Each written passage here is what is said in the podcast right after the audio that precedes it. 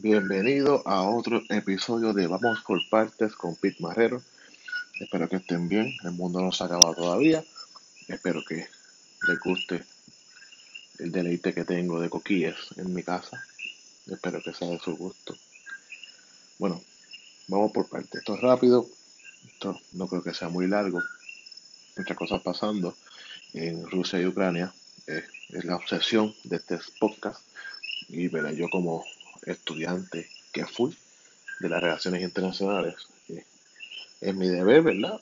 Explicarle a ustedes lo que está pasando, porque hay tanta desinformación y tantas estupideces que están diciendo, y muchos pedidos irrazonables, ¿no? Así que vamos a un pedido que se ha hecho, incluso he visto en Puerto Rico que lo están pidiendo, que es un no-fly zone o una zona de exclusión aérea. ¿Qué significa eso? No es, la palabra es, muy general, ¿no? Un no-fly zone, una zona de exclusión aérea, pero no es excluir a todos los aviones de la zona. Y eso le vamos a explicar rapidito.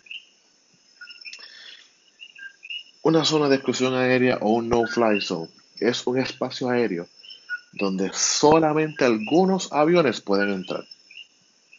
En las áreas de conflicto, en este caso una guerra, Típicamente, ejemplo, si la OTAN o NATO quisiera excluir a Rusia del espacio aéreo ucraniano, esto es lo que eso significaría. Significaría que aviones que lleven equipo militar, equipo médico, comida, eh, ¿verdad? apoyo técnico, dignatarios, cualquier avión ruso que viole la zona de exclusión aérea o el no-fly zone vendría abajo. Eso, y eso lo hace el ejército, hace el ejército ucraniano, o en este caso el ejército ucraniano no tiene esa capacidad, lo haría el ejército de la OTAN, que sí tiene esa capacidad y tiene ese presupuesto. Zelensky lo que está pidiendo es que sí se haga un no-fly zone. Obviamente es un presidente desesperado, es un presidente que no quiere perder su vida, no quiere perder a su país, no quiere perder a su familia le urge una zona de exclusión aérea o no fly zone. Y aquí hay una cita directa. Dice, si el, si el occidente le hace esto a Ucrania, Ucrania será derrotada por su agresor y habrá mucha sangre. Obviamente no es un hipérbole, está pasando en este momento en Ucrania, donde están matando civiles, el abuso de Vladimir Putin. Pero no es una guerra de la OTAN, porque recuerden, como le he explicado en episodios anteriores, Ucrania no es parte de la Unión Europea y no es parte de la OTAN. Así que, entonces, vamos a ver eh, Occidente, lo que es, ¿verdad? Se resiste a esta idea porque hay que tener presente, ¿verdad? Ustedes que son mis oyentes, una zona de exclusión aérea o un no-fly zone es bien caro y solamente la OTAN tiene la capacidad de el poder militar, la presencia, el manpower militar y el presupuesto para ejercerlo. Pero ¿qué pasa? Que vamos a ponerle un caso hipotético donde hay un patrullaje aéreo, cientos de aviones de la OTAN, y Putin dice, vamos a poner a prueba esa zona de exclusión aérea, y manda un avión con 10 soldados y con equipo médico. Y ese avión viene abajo. Ya eso sería, eso significaría que Europa entra en una guerra directa con Rusia. Y en todo caso sería una guerra mundial. Una guerra mundial donde un ejército ruso capacitado, bien preparado, y un poder nuclear. Entonces estamos hablando de poderes nucleares chocando, porque obviamente Estados Unidos va a ser el líder en esa carga y Francia. Entonces, o sea, tenemos una guerra mundial innecesaria, porque al sol de hoy, ¿verdad? Hoy es 7 de marzo, lunes 7 de marzo del 2022, a las 7.52 de la noche, pueden ver por los coquillas, oír por los coquillas. Ucrania ha dado la batalla. Eh, eh, Kiev no ha caído, Odessa no ha caído, Kharkiv no ha caído. Y Rusia está haciendo unas exigencias de un país que se ve perdiendo ¿verdad? para los acuerdos de paz. Claro, ellos traen el asunto de la NATO, de OTAN, para, para trancar el bolo. Pero eso en esencia significaría una zona de exclusión aérea o no-fly zone. Significaría la guerra total en Europa. No tan solo en Rusia, no tan solo en Ucrania, sino una guerra total en Europa. Y cuidado si eso no llega al Caribe y cuidado si eso no llega a Occidente completo. Así que vamos entonces a hablar del petróleo ruso. Es un tema importante. Aquí tengo los números para que tengan en cuenta lo serio del problema. El petróleo ayer cerró en 139 dólares. Es posible que esta semana se trepa a 150 dólares. Eh, JP Morgan, el banco JP Morgan estima que puede alcanzar los 185 dólares por barril. Eso significaría en caso de nosotros que vivimos en Puerto Rico, que dependemos del petróleo, Puerto Rico no tiene un sistema de transportación colectiva eficiente. Tiene un sistema, pero no eficiente. Eh, Puerto Rico depende del petróleo y del carbón para su energía bien poco del gas. Eso significaría un barril de petróleo a 185 dólares, más la crudita que tenemos nosotros significaría el colapso total, quizás, de la actividad económica en Puerto Rico. Así que esperemos que eso no suceda, pero vamos por parte, vamos a los números. Quieren vetar el, petróleo ruso, por lo menos Estados Unidos quiere eso y Ucrania también lo quiere. Bueno, pues Rusia es el tercer país en el mundo en, en producción petrolera.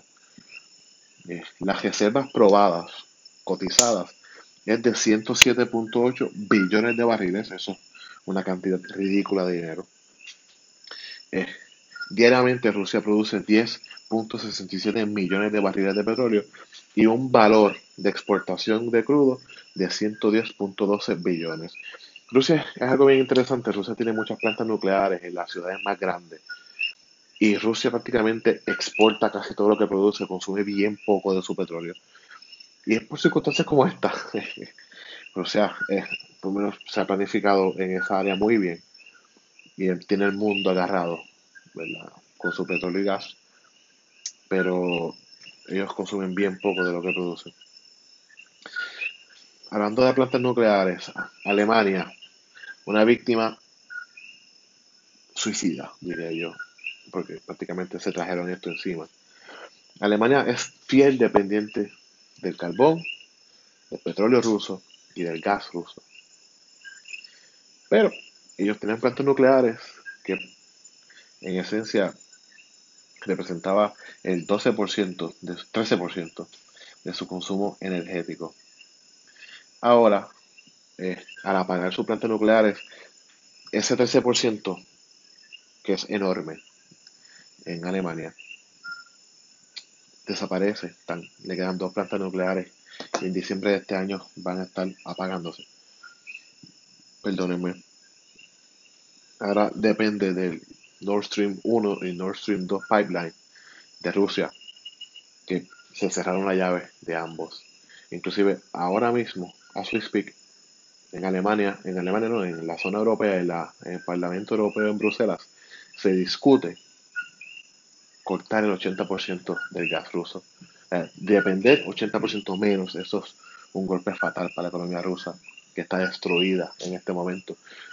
Un rublo significa 147 dólares hoy en Moscú. La economía rusa está destruida. Así que vamos para acá, vamos para ver el petróleo de los Estados Unidos. Estados Unidos produce 14.8 millones de barriles diarios. Es el número uno en el mundo. Tiene unas reservas probadas de 35.2 billones de barriles, número 11 en el mundo. Consume 19.6 millones de barriles diarios, número uno en el mundo. Tiene un déficit de consumo de casi 5 millones de, barriles de petróleo. Entonces, eso no era así. Eso Estados Unidos producía más de lo que consumía y exportaba había alcanzado una cierta independencia energética. Luego desaparece cuando cancelan el Keystone Pipeline, es un tubo desde Canadá hasta Luisiana, creo yo, puedo estar equivocado.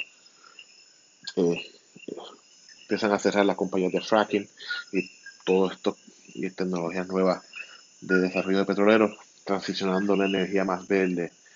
Van a, plantas nucleares, gas, eh, eólica, esto, eh, tecnología fotovoltaica, de agua.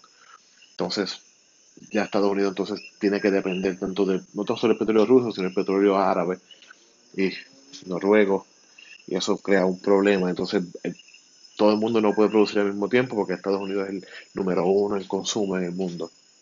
Así que eso quizás le da más luz de por qué está tan caro el barril de petróleo y va a seguir subiendo.